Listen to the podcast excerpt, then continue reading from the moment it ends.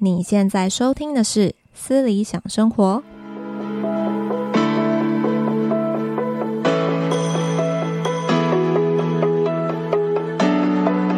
Hello，我是 Leslie。你们在通勤的路上吗？希望你们今天都能工作顺利，有幸福开心的一天。今天这一集要跟大家闲聊，就是呢，我们来聊一聊这个据说是美国最受欢迎，然后也最好吃的这个炸鸡汉堡店。台湾目前还吃不到啦，而且最特别的是这一家汉堡店，它一周只上三天班，然后呢，它的这个消息发出来之后，它竟然涌入了超过四百位的这个这个应征者去投递这个履历，所以我就很好奇它是怎么做到的。那今天这一则呢，资讯是因为我刚刚就是上这英文课，然后我的老师 Ben 他分享了这个新闻。那这个新闻其实有有点久了啦，大概是半年前的新闻。所以这一家店叫做 Chick-fil-A，它现在还有没有这样子的执行，就是一周只上三天班？这个呢，资讯是有点不可考。但是呢，确实的是，它的确是美国最受欢迎也最好吃的这个炸鸡汉堡。因为我的老师 Ben 他其实就证实了这件事情嘛，因为他自己就是美国人，然后他超喜欢这家店，然后讲到这家店，他整个眼睛就是为之一亮，然后非常喜欢这家店，所以今天决定呢要来跟大家分享一下这家店的历史。OK，那这家店呢，它其实目前大概是创立大概七十七年的历史，然后它在整个美国大大小小的店大概有两千多百间。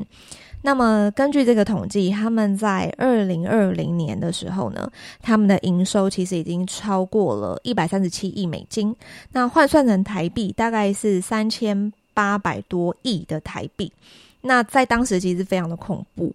它的营收大概就仅次于这个麦当劳跟星巴克。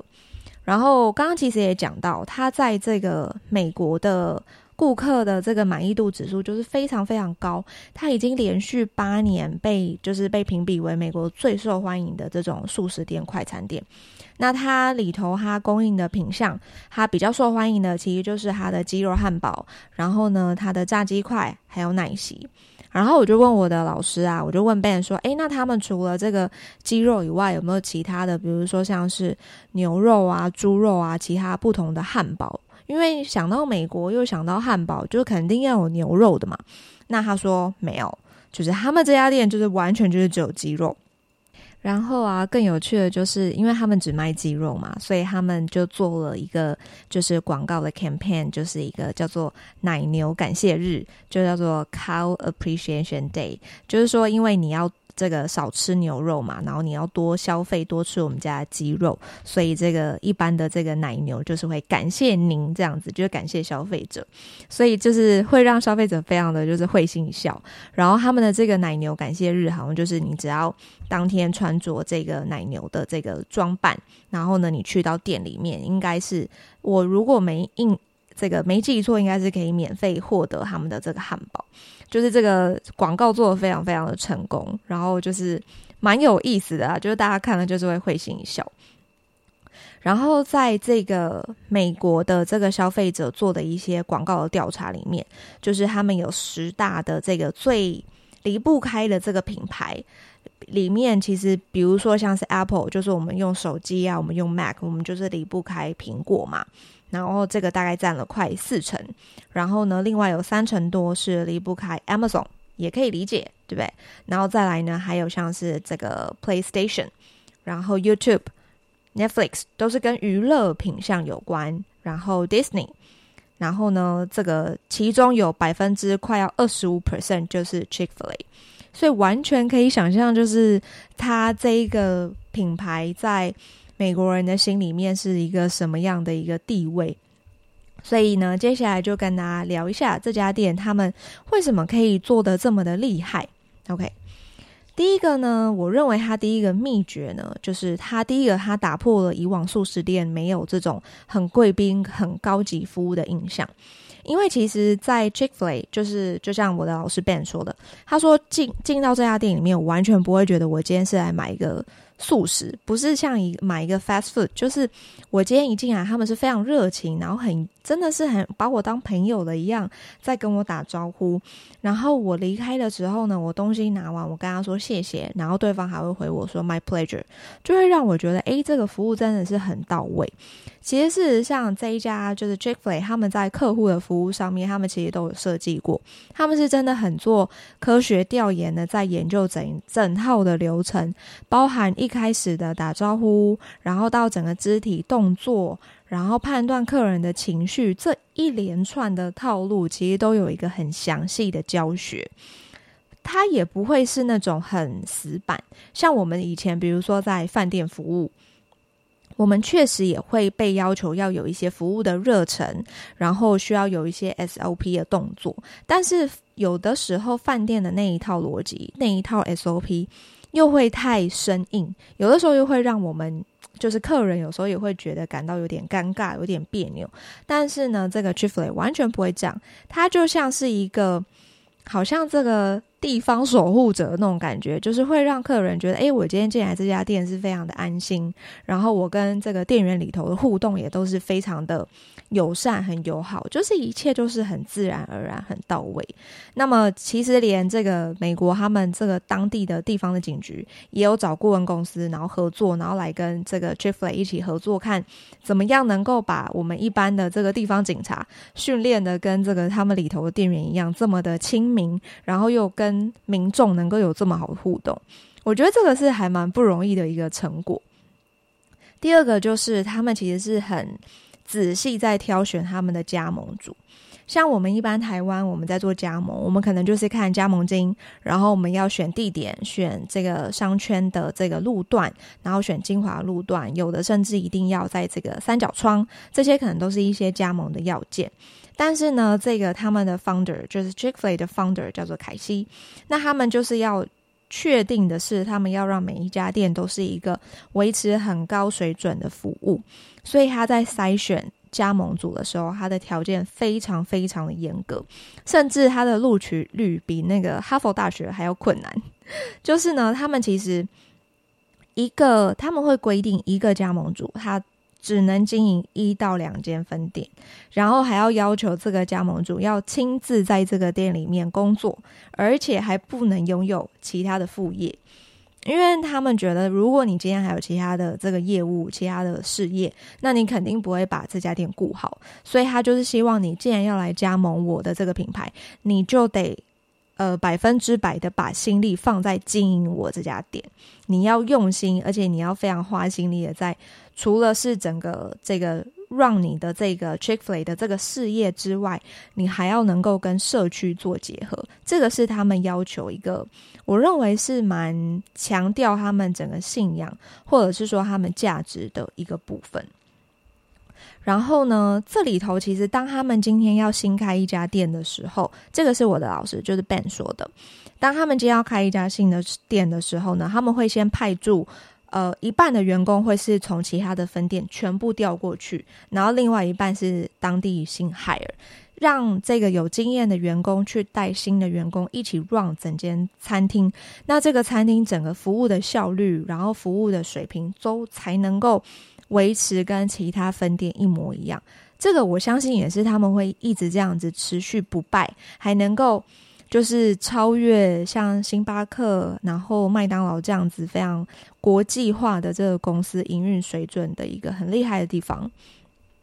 然后第三个是呢，其实他们也发现说，呃，他们在这个招牌的品相上面，其实他们不会过度的去扩张自己的这个。叫做什么餐点？比如说像是麦当劳或者是星巴克，其实他们一直都在出新的餐点。我不知道大家有没有发现，像麦当劳就推出，像是有的时候还会有薯来宝啊，就是加一些薯饼，然后就是会一直让他们的品相不会这么的单调，然后一直去变化。可是当他们今天这个。餐点的这个制作要重新变化的时候，其实对于员工来说是非常痛苦的，因为员工就要重新的去记忆这个餐单我要怎么制作。像呃麦当劳，它现在早餐有一个新款嘛，就是一个什么菌菇贝果。那我曾经就拿到一个，就是我点了一个菌菇贝果，结果我拿到了这个贝果是没有菌菇酱的，那我等于就是我就没我就 我就我就是要那个酱啊，然后他又忘记，所以其实我我相信这对于员工来说是非常不不容易的啦，因为新的品相一上来，然后我好多餐点，我同时都要去背熟这些餐点，所以他们呢，反观这个 Chick-fil-A，他们的整个鸡肉三明治，他们大概就四个东西，就做面包、鸡肉，然后呢这个腌制的小黄瓜，然后跟奶油，就这样。然后他们在品相上面呢，像是麦当劳大概一年还会推出大概四十四十多到五十种的这个新的产品，但是呢，Chick-fil-A 它其实就十二种，所以相比之下，它其实它的这个产品线非常的单纯，也就是因为这样子的简单，它其实会帮助整个公司创造了很高的收益。它一家店大概的这个年营收大概就可以到这个一点二多的。亿的台币哦，一点二亿多的台币，其实是高于麦当劳的。这个我觉得是他们很专注在自己的原始的品相上面，然后呢，专注把自己的招牌品相把它做到最好。再来第四个，就是他们有非常一个很深植他们的老板，从 founder 开始，然后一路下到员工，他们是一个很深的一个企业文化。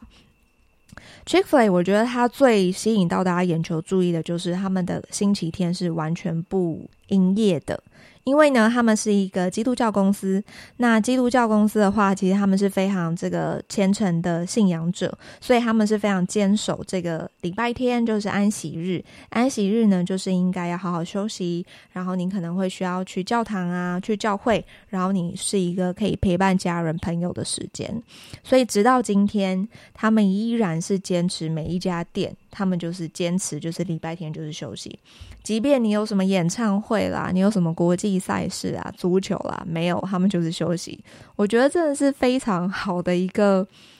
像是企业文化、公司文化，在他们的心里面，可能也是因为像这样子，他们从 founder 的这个核心的理念，然后落实到这个公司的每一个部分，让他们的员工其实也是很相信公司的。所以上面刚刚那四点是他们之所以能够提升、提高他们的这个服务水平、服务水准的地方。那么接下来就要聊一下，就是诶，那为什么他们是一家服务业，可是呢，他们居然可以做到就是一周只上三天班？这个议题其实最近台湾也就是讲好蛮多一阵子啊，就是我们也是有在讲说，诶，因应的这个国际的这个情势。呃，国际的这个讨论啊，我们应该要缩短我们的工时啊，我们要 work-life balance 嘛。所以，我们来看一下，就是他们是怎么做的。他们这个计划是先从他们迈阿密的分店开始执行，然后呢，有十八个这个管理的员工，就是他们所谓的干部，然后有另外是二十名是一线的员工，就是应该是主要是制作啊，或者是点餐柜台这样子的一个 team。然后他们就 run 了一周，然后他们就只工作三天。只工作三天大概是什么状态？我给大家算一下，只工作三天的话，假设我们一天是八小时，五八四十嘛，所以等于我一天，如果我我只上三天班，我一天就是要工作十四个小时，十四个小时就相当于我从早上九点一路工作到晚上十一点，这个时间我还没有扣掉中间一个小时用餐哦，所以这样听起来蛮可怕的，对不对？好，我们再回来看，就是他有十八个 manager 跟二十个这个一线的员工，那这总共是三十八个人，再加起来的话，他们在之前就是他们每每周工作都是要大概七个小时，七十个小时，然后他们是没有任何休假日的，因为服务业嘛，服务业大概都是排班，然后星期五、星期六可能又是就是 weekend 又是比较忙的时候，所以当然这个就没得休，所以他们的公司的员工，他们就把它分成两个小组。轮流就进行这个三天的轮班，那每一次大概都是持续就是十三到十四个小时，所以呢，他们再加上他们礼拜天是不营业的，所以一开始确实就是有一些员工很喜欢这种模式，那有一些员工他没有办法一天撑这么长的工时，所以这个真的还是看个人。可是呢，他们在试行了这样子的一个模式，大概七天，也就是一周以后。他们的整个管理阶层，其实他们针对这样子的一个轮班，他们的满意度代表着他们的这个留职率，其实来到了百分之百。就是每一个人其实都是愿意留下来继续执行这个三天班的。那后来他们就去了解说，诶，为什么这个员工会愿意接受这样子一个三天班的这个这个 policy？其实原因就是因为他们是服务业嘛，那他们过去其实是没有什么自己的时间，他们的休假都是要排班，都是要很临着，很应该是说很分散式的这个休假，所以他们是没有办法可能有一个很长时间的这个休假的安排，而且是连续的。那在这样子的状况下呢，其实他们也想要有一些连续休假的可能，所以他们愿意用只工作三天，但是每一天的工作我就是紧绷，让我自己就是盯到最大，我就上十三个小时、十四十四个小时。我知道我前面这边辛苦多一些，我后面我就可以连续休息好几天。也就是说，其实。这样子来讲，他们就可以连续休到四天嘛。如果我前面上连续上三天班，所以对他们来说，这个是他们算是做服务业以来完全没有想象过的一个工作的模式。对他们来说，他们确实也觉得这样子对他们的时间以及对他们的生活是很平衡的，所以他们很愿意用这样子的方式来做，来来工作。然后呢，这也很有趣，就是他们后来就把这样子的一个工作模式进行这个开缺，然后这个职缺甚至吸引了超过四百个人来投递履历，所以这个我相信也是他们就是这家公司深植人心的一个对外的 icon，就是他们很愿意接受新的事物，然后呢，他们的这个。公司也是非常愿意聆听员工的想法，甚至公司也是非常愿意聆听这个消费者的想法。那他们跟整个社区的紧密的呃合作，然后整个是很融洽的。所以我觉得今天就是认识了这家公司，我觉得很有趣，因为我自己没有吃过啦，所以会更让我很想要，就是去美国玩的时候呢，也可以吃吃看他们家的汉堡到底是不是真的如传闻中的这么好吃。那因为我也有一些海外的听众，所以如果你们有听到这一集，然后你们也可以跟我分享你们喜不喜欢这个品牌，以及这个品牌在你们的日常生活中大概是一个什么样的一个角色。这个呢，大概就是我今天的内容。也让我开始思考的地方是，其实一家公司不管是做科技业或者是做服务业，其实我们到底应该要用什么样的角度？以公司来说，我们应该要怎么样让员工更相信公司，然后愿意跟着公司一起打拼跟发展？我觉得这是一个可以思考的地方。那么从员工的角度切入的话，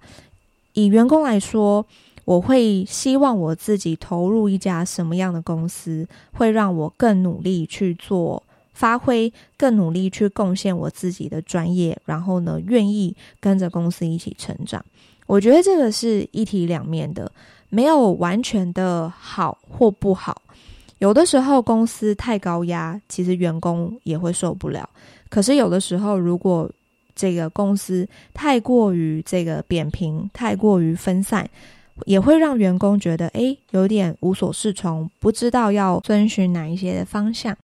我自己认为，其实这个所谓的核心价值还是蛮重要的。就是除了呢，员工这个在工作时间内要努力之外，我们到底要跟着公司往哪里去？这个价值感可能还是员工会想要得到的一个部分。除了这个工作上的价值感啊，我觉得从这个文章里面，从这家公司啊，然后他们的员工对于公司的满意度，我看到的是他们其实很重视 work-life balance 这件事情，就是工作跟生活，其实我们都是要保留一个保有一个平衡的。我们平常上班其实已经很累了，我们回到家有的时候难免会把工作上的一些压力啊，或者是一些烦恼带回家。但是有的时候，其实我们应该要反思的是，那我们自己要怎么样能够从我们的生活中得到幸福感，并且呢，找到自己的发挥的价值，找到自己的优势。因为我觉得工作并不代表我这个人的全部，那我应该要怎么样从我其他的方面更去认识完整的自己？我觉得这个确实也会帮助我们提升我们自己，不管是在个人的价值、自我的认同，以及工作上的价值。我相信这些都是会有正向循环的。好的，那今天的内容就是很简单的闲聊，跟大家讲到这边。那么呢，这个礼拜四也会有我的朋友，是我邀请的第一位来宾。那我会请他来分享他过往这个行销职务工作上的一些这个踩过的坑。然后呢，我想要请他来跟大家分享，因为他真的也是资历非常的丰富，来让大家知道说，诶，行销人的工作大概是长什么样子。那有什么东西是假设他，呃，回到当时的他，他可以避免重复做这样的选择，他可以为他自己做出更好的选择。好，今天的节目就到这边，谢谢你们的收听。如果你们喜欢我的内容，欢迎订阅以及追踪，也可以留言给我。你们的鼓励是我努力的最大动力。如果你喜欢我的内容，也请追踪我的 IG，我的账号是 L E S L E Y K 点 L I F E。那我们就礼拜四见喽，拜拜。